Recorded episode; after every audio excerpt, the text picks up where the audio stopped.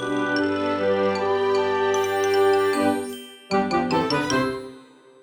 ローツーザーメン皆さんこんにちは。ドイツ語講師の小町です。さて今日はですねタイトルにもある通り私のポッドキャストでできることなんてすごくビビたるものではあるんですけど、なかなかね、こうドイツ語が伸びないなって悩んでいる人とか、最近少しこう疲れてきたなって感じている人、モチベーションが上がらないなって感じている人の少しでもこう糧になるような今日はポッドキャストのエピソード配信していこうと思っています。よかったらですね、最後まで聞いてみてください。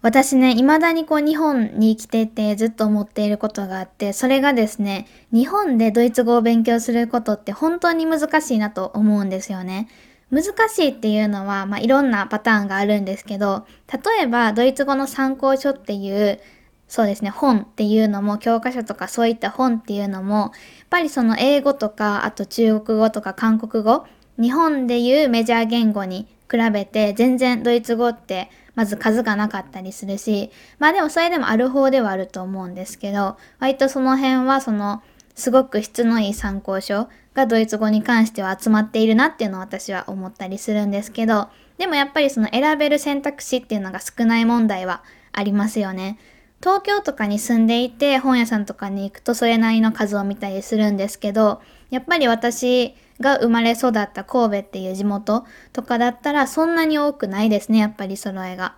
で、今はやっぱり Amazon とかで注文することもできるんですけど、そういう風に手に取ってこう見ることによってモチベーションが上がったりとかね、そういうこともあると思うんですけど、そういったのもないので、なかなかそういった意味でも本がないっていうのは難しいことなんだなと感じたりします。これ以上にですね、難しいなと思っているのが、本がないっていうことは、なんで本がないのかっていうと、そもそものその購入者数っていうのが少ない購入者数が少ないっていうことは学習者の人数、母数っていうのが圧倒的に英語に比べておそらく低いんですよね。別に本なんかで比較しなくても皆さん分かっていると思うんですけど、ドイツ語を勉強している人って多分周りにたくさんいる人って大学でドイツ語を勉強している学生さんぐらいしかいないんじゃないかなと思います。あとはそうですね、その東京とかだったらちょくちょく語学学校があったりするんですけど、そこに通っている仲間とかがいる人もいるかもしれないです。ただ、私の周りですね、私の周りの生徒さんですよね、の周りにはほとんどいないことがほとんどっぽいです。なので、なんとかこうレッスンでモチベーションを保ったりしている人が多いんですけど、やっぱりそれでもね、こう落ちていくというか、なかなか初めのままキープできる人っていないなっていうのを思うし、で、そうなってしまう気持ちもめちゃくちゃよくわかります。こういった仕事をしている私でさえ、周りの人、まあ確かにフォルモントだけ見てみるとすごくすごく学習者の人数っていうのは多いし、ワー的にもすごく大きいんですけど、やっぱりそういう中で生活している私でさえもなんかこう心もとなくなったりとか、心細く感じたりとか、なんかこうこれ以上ドイツ語やってて意味があるのかなっていうふうに考えてしまうことがなくもないっていう感じです。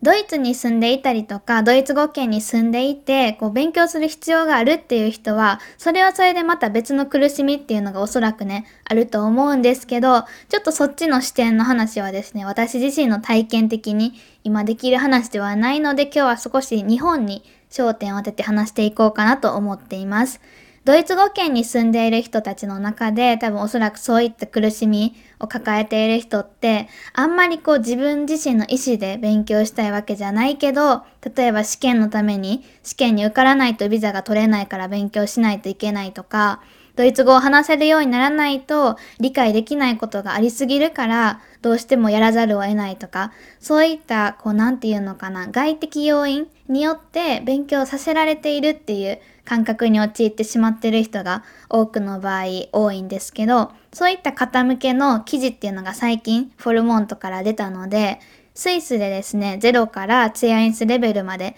2年半、2年ぐらいかなかけて習得されたゆか先生っていう先生の、その、それまでのドイツ語学習の経歴とか、どういうふうに勉強したかとか、どういった勉強法をしたか、同じこと今言いましたね。っていうのを先生がまとめてくれた体験談というか、こう今までの、何て言うのかな、ざっくりとした経歴というか、っていう記事が出たので、よかったらですね、そういった悩みを抱えている、特に海外在住の人が多いんじゃないかなと思うんですけど、っていう方はその記事をよかったら見てみてください。モチベーション維持っていう、その、なんていうのかな、概念っていうのを見たときに、本当に私自身難しいと思っていて、私でさえこういうドイツ語好きで、ドイツ語好きが高じてこういう風にいろんな発信をしている、私でさえ、ドイツ語好きが高じてドイツ語を教えるようになって、かつ語学学校まで立ち上げてしまうぐらいの私でさえ、こう、ドイツ語今あんまりやりたくないなとか、なんか最近自分のドイツ語力伸びを感じないなって思う時、たくさんあります。なので、このドイツ語のモチベーションが上がる上がらないっていう問題、維持に関する問題っていうのは、何もレベルに関係してくることではないのかなっていうのをまずはじめに伝えておこうかなと思います。ただ一つ言えるのは頻度ですね。そのドイツ語のモチベーション最近上がらないなって思う頻度は自分自身のドイツ語力が上に上がるにつれて私の場合はなんですけど落ちていきました。で、やっぱり周りを見ていてもドイツ語がある程度できる人、いわゆる上級レベルにいる講師レベルぐらいですよね。教えるぐらいのレベルにいる人っていうのはなかなかそのドイツ語勉強っていうのをやっている自覚がなかったりするので、例えば私って、ポッドキャストをドイツ語で聞くのがめちゃくちゃ好きで、毎日やってルーティンというか趣味の一つであるんですけど、このポッドキャストを聞いている時って私自身ドイツ語勉強をしているっていう自覚がないんですね。一度、一度っていうか何回かその講師の人たちと集まったりしたことがあるんですけど、集まれる人だけで。その時になんかこうみんなですね、私はあんまりテレビとか見ないので全然話ついていけなかったんですけど、なんか自分の好きなドイツの番組はこれこれだとか、このなんかコメンテーターの人が面白いとか、このニュースキャスターの人の喋り方が好きとか、いろいろ言っていて、でも一回も勉強っていう言葉を聞かなかったです。それに私その時すごく感動して、まああんまり話に入れなかったので聞いてたんですけど、私ねあんまり見ないんですよ。映画とかそういうシリーズもののドラマとか全く見なくて、日本語でも見ないので全然話ついていけないんですけど、でもそういったのを聞いていて、すごいなと思って、みんなそれを楽しみとしてやっていて、もはや自分の趣味になっているんですね。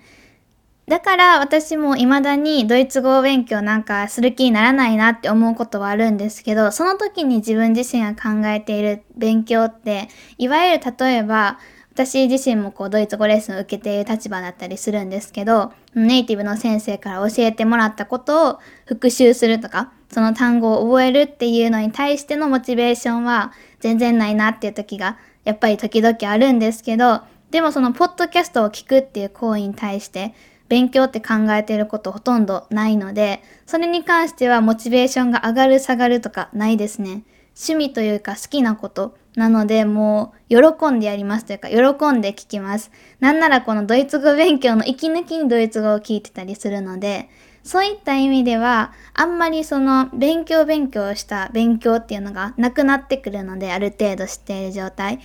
なかなかこれは極論だなって自分自身も思うんですけど、で、これが一つの答えというか解決策になり得るかわからないんですけど、一旦チェアインスレベルぐらいまで来てもらえたら、多分めちゃくちゃ楽しくなるっていうのはいつも思っています。あんまりその生徒さんとかには言わないんですけど、普通にチェアイスレベルって目指そうと思って目指すものでもないと思うし、そこまでなくてもドイツ語って別に不自由なく使えたりするし、でも一度その上級、いわゆる上級レベルぐらいに来てみると、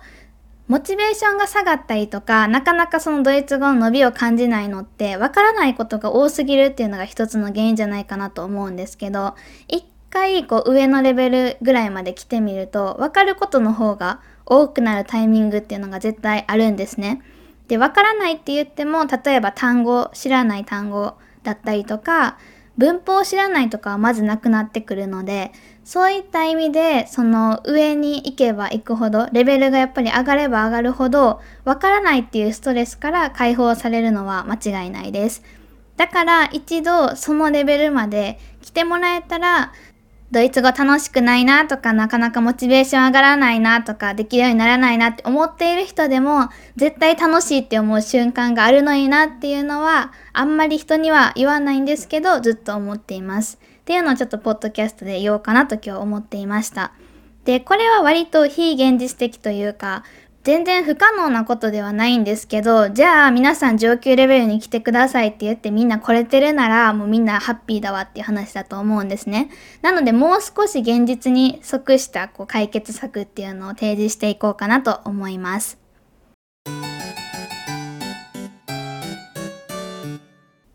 私自身の語学学習のこう経験的に私が今喋れる言語っていうのが英語とドイツ語になるんですけど、英語はそんなに上手じゃないですけどね。でも割とこう英語教える仕事とかもやったりしていたので、教えれるぐらいのこう知識っていうのはあったりするんですけど、まあこの2つの言語の習得経歴っていうのかな習得歴っていうのを自分でこう振り返った時に、あ、こういう勉強法というか、こういうふうに自分自身はいろんな波を乗り越えてきたなと思うのがですね、とにかく続けること、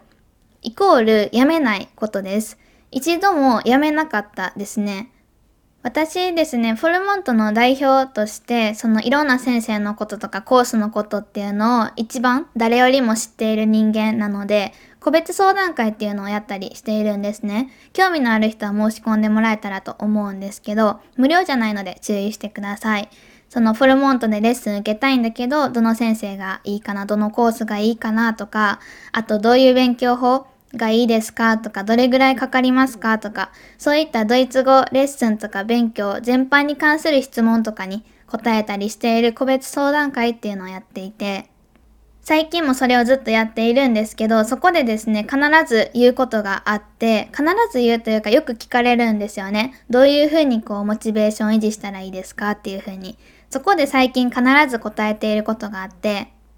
それがですね、モチベーションはもう最悪維持できなくても大丈夫なので、もうとにかく続けてくださいっていうのを言っています。モチベーション別に下がっててもいいんですよ。で、それって必ずもう誰しもが通る道なんですね。で、さっき言ったように別にレベルが上がってもそういった道っていうかそういった波っていうのは出てくるし、それを乗り越えるっていうのは確かにいろんな解決方法あると思うんですけど、自分のもう心の問題なので、なかなかこう、第三者側からどうにかできるものではないというか、どれだけ先生がモチベーション上げましょうって言ってもモチベーションってなかなか上がらないと思うんですね。そうじゃなくて自分の中でどういう風にしていくかっていうのは結構大事。いわゆるこうマインドセット的なのが大事になってくると思うんですけど、だからそこは別に下がっててもいいんですと。そういった道は必ず通る道であるので。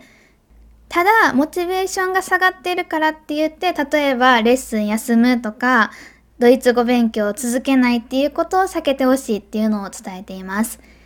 じゃあ、モチベーションが下がってても、どういう風にしたらドイツ語勉強を続けられるのかっていうと、まず一つは、例えばフォルモントのレッスンを受けていたりとか、まあ他の語学学校とかでね、受けているんだとしたら、特に今フォルモントの場合なんですけど、フォルモントって別にこう良くも悪くも、こう何回受けないといけないとか、そういった決まりが一切ないんですね。受けた分だけお金払ってもらいますよっていうすごく簡単に言うとそういったシステムなんですけど、あ今言っているのはプライベートコースの話です。一番利用されているプライベートコースだとそういった決まりなんですね。だから自分がレッスン予約しなければレッスンは入らないっていうパターンが多いんですけど、ドイツ語勉強を続けるためにも固定日時で予約するようにしてくださいねっていうのを言っています。別にこう仕事の都合とかプライベートの都合で無理なところは例えば別の日に振り返ってもらうとかそういったやり方ができるのでそうじゃない時はもう必ず例えば土曜日の午前中はレッスンを1時間するみたいな感じで一つのルーティン化するようにしてくださいっていうふうに言ってます。ドイツ語勉強とか何においてもそういったそのルーティンになるのってだいたい90日ぐらいかかるって私は聞いたことがあります。だから、どれぐらいかな ?3 ヶ月ぐらいですかね。3ヶ月ぐらいそれを続けるようになったら、多分その土曜日の午前中に1時間レッスンっていうのが当たり前の生活になってくるので、それをこう必ず入れることによって、モチベーションが下がっている時でも、あ、明日レッスンだからちょっとこう勉強しとこうかなとか、レッスン受けたら大体の人がモチベーション上がると思うんですけど、あ少し復習してみようかなっていう気になったりしますよっていう話をしています。私がドイツ語勉強していた頃、だからいわゆる初級とか中級の時って大学で勉強していたんですけど、その週に5回授業があったんですね。1回90分の授業が週に5回あったんですよ。で、本当になんかね、やる気あるのかないのかわからないような学生だったので、授業中はやる気あって授業外はやる気ないみたいな、そういった学生だったので、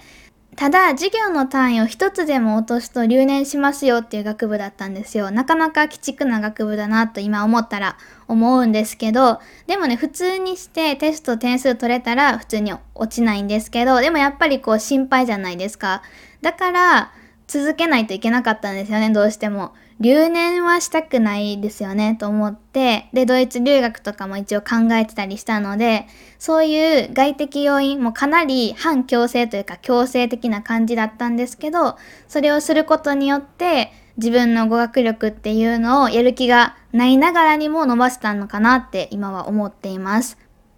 だからそういった意味でフォルモントのレッスンっていうのがそこまで強制力が強いわけではないんですけど、でも同じような感じですかね。皆さんにとってのフォルモントと私にとってのその時の大学の授業っていうのは頻度とかも結構違ったりはするんですけど、でも自分にとってはその、あ、この日はもうドイツ語の授業だからやらないと、テストに受からないとっていういいモチベーション、モチベーションというかこう勉強を継続するきっかけになってたんだなと思います。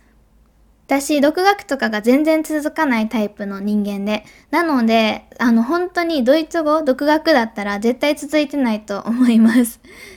独学ってすごくこう聞こえはいいし、で実際に独学の方が合っている人っていうのもね、少なからず一定数いるんだとは思うんですけど、自分自身の経験的にそこまでの意志がある人とか、そこまでの継続力がある人っていうのは、そんなに多くはないんじゃないかなっていう印象があります。フォルモントも独学でやろうとしていたけど、ちょっと難しくて、やっぱり習おうと思いましたっていう人すごく多いです。だから目標に対する本気度ですね。ドイツ語ができるようになりたいっていう思いが強ければ強い人ほど、まあ、その道を行くプロの人ですね、いわゆる先生に教えてもらうっていうのが一番の近道ではあるんじゃないかなと思っています。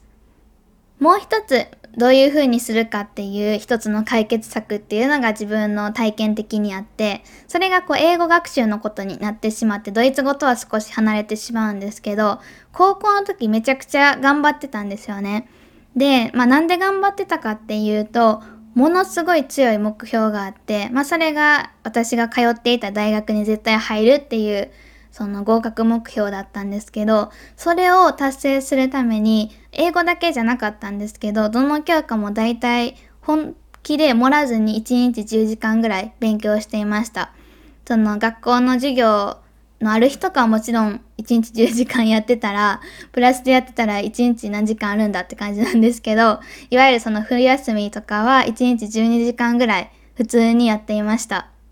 その時私のもうすごく大きな糧というか、その自分自身がモチベ、モチベーションをね、落とす暇なんてなかったんですけど、ドイツ語勉強というか、まあ英語勉強、いろんな勉強をその時に1年、1年は継続してないな。まあでも基本的にはずっとやってたんですけど、10時間ぐらいやってたのはなんか最後の多分2ヶ月ぐらいだったと思うんですけど、それ以外の時も頑張っていて、そういうふうにいわゆる勉強っていうのを継続できたのは試験のおかげかなっていうのを今は思っています。試験があったから、試験、まあ模試とかですよね、当時は。模試とかもそうだし、結局その大学に入るのって言っても、今年から違うんですよね。あ、明日そうですよね、共通テストなんですよね。もしいないと思うんですけど、あんまり。このポッドキャストを聞いている人で、何か共通テストとか入試を控えてる人がいたら、あの、本当に応援しているので、今年はね、いろんな、もう全然自分ではどうしようもできないことだらけで大変だと思うんですけど、形式が変わったり、コロナだったり、あの、本当に報われるように応援しているので、頑張ってきてください。で、何の話だっけあ、そうなんですよ。で、その大きく見ても大学入試っていう試験に受かるっていうのが大きな目標だったし、で、ちょこちょこそれに向かって模試っていうのがあったんですよね。で、模試っていうのを見ながら、例えばその最終的な志願校を決めたりするような高校だったので、模試でそもそもいい成績が取れないと、まあ普通に落ち込むっていうのもそうだし、そもそも志願できなくなる可能性があったりしたわけです。なので当時はモチベーションがもう下がる上がるとかそういう話ではなくてもうひたすらやるしかないっていう環境であと先がないっていうこれあんまりこの目標の立ち方はおすすめしないんですけどっていう状況だったのでもう頑張らざるを得なかったなって思っています。なので、ドイツ語勉強っていうのにおいても、試験っていうのを定期的に受けていくっていうのはすごくいいモチベーション維持の一つかなと思ったりします。ただですね、私、当時の私みたいに、そういう試験に対して、モチベーションの上がる下がるとか関係なしに、ものすごいストレスを感じてしまう人っていうのは、割とこう体とか心に支障が来たりするので、あんまりこう詰めすぎとかは経験的にお勧めしないです。私その後に結構ね、病気というかになってしまったぐらい、多分その受験っていうのが相当ストレスだったと思うんですけど、ぐらいだったので、あんまりそのいいやり方ではないのかなと思ったりします。ただ、ちょくちょく入れていくこと、例えば1年に1回ぐらい入れることで、自分のドイツ語力っていうのを客観的に証明することができて、で、かつそれを目指して、合格を目指して頑張れる。で、仮に合格したらやっぱりすごく嬉しいですしね、達成感もあるので、そういった一つのきっかけにしていくっていうのはすごく大事なこと。かつ、よくやっている人いますね。定期的にテストを受けている人っていうのはやっぱりいたりします。何はともあれですね、大事なことは、モチベーションっていうのはなかなか自分でコントロールするのは難しいですよと。で、モチベーションが上がってないと勉強できないってことは全然そんなことはなくて、ただそういうふうにモチベーションがない時に、でも勉強しないといけないっていうふうに自分を動かせる人、うまく自分の心をそのモチベーションと切り離して考えれる人っていうのはやっぱり少ないです。私も含めてそういうことができる人っていうのはそういった意味でその部分で優れている人というか才能がある人なのかなと思ったりするんですけど多くの人はやっぱりなかなか自分の気持ちと現状っていうのを結びつけてしまいます。で、そういう時に自分の心を何とかしよう、モチベーションを上げようって働きかけるのではなくて長期的に見た時に何が大事なのかっていうとやっぱり勉強している事実だったりとかとにかく続けていることなんですよね。モチベーションが高いかどうかっていうのは多少関係あるんですけど何よりも実際手を動かしているやっていることっていうのがもう第一優先です。じゃあそうするにはどうしたらいいのかっていうと他の力を借りるっていうところですね。自分だけで何とかしようとしない。例えば私の例で言うと、私自身は、例えば英語の時は試験っていうのをね、設けることで、まあ別に自分で設けたくて設けたわけではないんですけど、でもまあ試験があるっていうことで、自分の気持ちを奮い立たせるというか、やらないと、できないとやばいっていう状況に持っていく。で、あと今のドイツ語、私自身のドイツ語勉強で言うと、自分自身がね、講師として教える上で学んでいくこともやっぱりあるんですけど、インプットがなかなかその教えるばっかりになってしまってできないなと思ったので、ドイツ語レッスンをね、去年受け始めました。レッスンっていうのを週に1回私は1時間入れてもらっているんですけど、先生に。そういう時間を必ず固定で取れているっていうことで、どんだけ自分がモチベーションない時でも、あ、レッスンあるからやろうかなっていう気にさせるんですよね。で、他のやり方っていうのはもちろんたくさんあると思います。自分でちょっと図書館とか、